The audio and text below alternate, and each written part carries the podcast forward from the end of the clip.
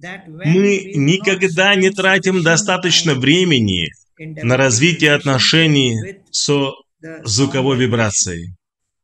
В основном это эффект того, что произойдет в любых отношениях, когда вы не тратите качественно времени и не вкладываете в эти отношения. Если не вкладываться в отношения, отдавая качественно на это время, тогда на самом деле вы не получите опыта испытать настоящий вкус этих отношений.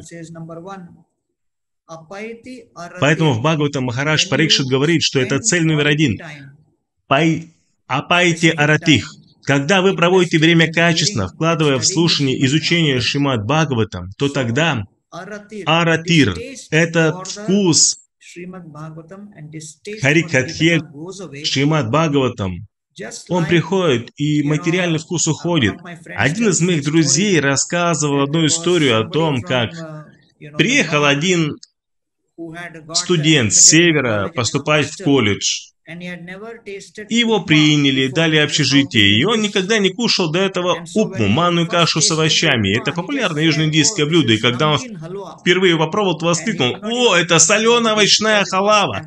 Он даже не мог понять это блюдо, потому что это было совершенно новым для него. Таким же образом, если вы никогда что-то не пробовали, или как маленькие дети возятся с едой, бросаются и там с молоком, родители постоянно пытаются вдохновить детей, чтобы они съели то, что им наложили, это конкретное блюдо. Поэтому, регулярно воздействуя на этот конкретный предмет, человек становится обусловленным и культивирует вкус. Поэтому Махарадж Парикшит говорит, и этот аратир, старый вкус, уходит благодаря постоянной культивации и воздействию совершенной звуковой вибрации.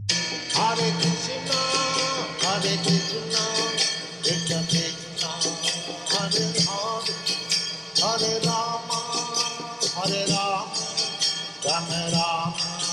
Hare Rama,